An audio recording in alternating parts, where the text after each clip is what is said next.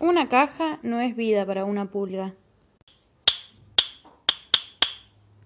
El locutor del circo exclamó Aquí está Juan y su pulga maestrada. Juan tomó una cajita y salió a la pista. ¡Aplausos! Juan abrió la caja y Juanita, que así se llamaba la pulga, saltó a la mesa. Juanita saludó al público con una reverencia y la sonrisa más grande que le pudo caber en la cara de una pulga. Pero a pesar de su sonrisa, no era feliz. Era tan chiquitita su vida, era tan pequeñita su caja. Mientras agradecía los aplausos pensaba, una caja no es vida para una pulga. Dijo Juan, a ver, Juanita, muestra al distinguido público cómo bailas el tango. tin, tin, tin, tin, tin.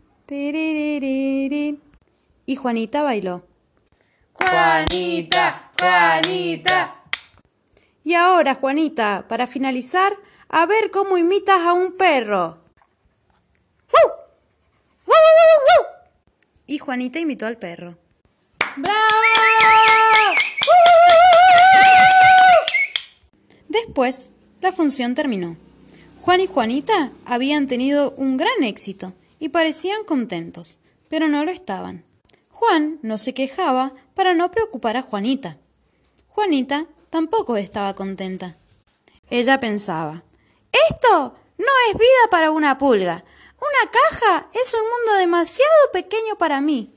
Una pulga debe ir de perro en perro, saltar, ir por el mundo, sentir el viento que le hiela las mejillas y el sol que le quema las espaldas, una pulga debe escuchar el murmullo de las aguas del arroyo y el rugido de los autos. ¡Rum, rum, rum! Y entonces, aunque lo quería mucho a Juan, se decidió. Levantó despacito la tapa de la caja, lo besó a Juan que estaba durmiendo y salió a la calle. Se sintió sola. ¿A dónde podría ir?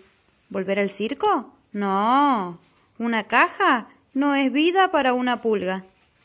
En ese momento pasó un gato. No era un gato cualquiera, era un gato de esos bien bañados y perfumados. No iba caminando, lo llevaba en sus brazos una dama tan perfumada y moñuda como él. El gato se llamaba Felipe. Dormía todo el día, comía y dormía. Pero Juanita descubrió que en realidad Felipe era bastante sabandija. Por las noches escapaba por la ventana de la cocina. Pero un día tuvo que abandonar a Felipe.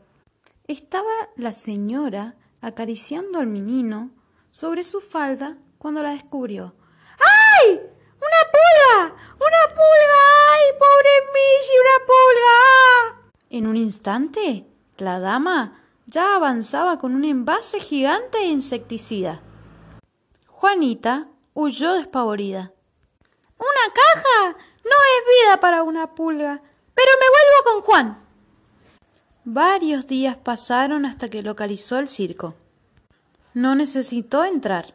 En ese momento, Juan salía con su valija. Juanita se le subió al hombro y le dio un beso. Hola, Juanita, linda Juanita. No sabes todo lo que ha pasado. Me echaron. Pero ahora que volviste, vamos, volvamos al circo. No, no, no, no, al circo no. ¿Por qué? ¿A vos te gustaría vivir en una caja? A mí no. Juan se rió. Fue una carcajada llena de ganas. No, a mí tampoco.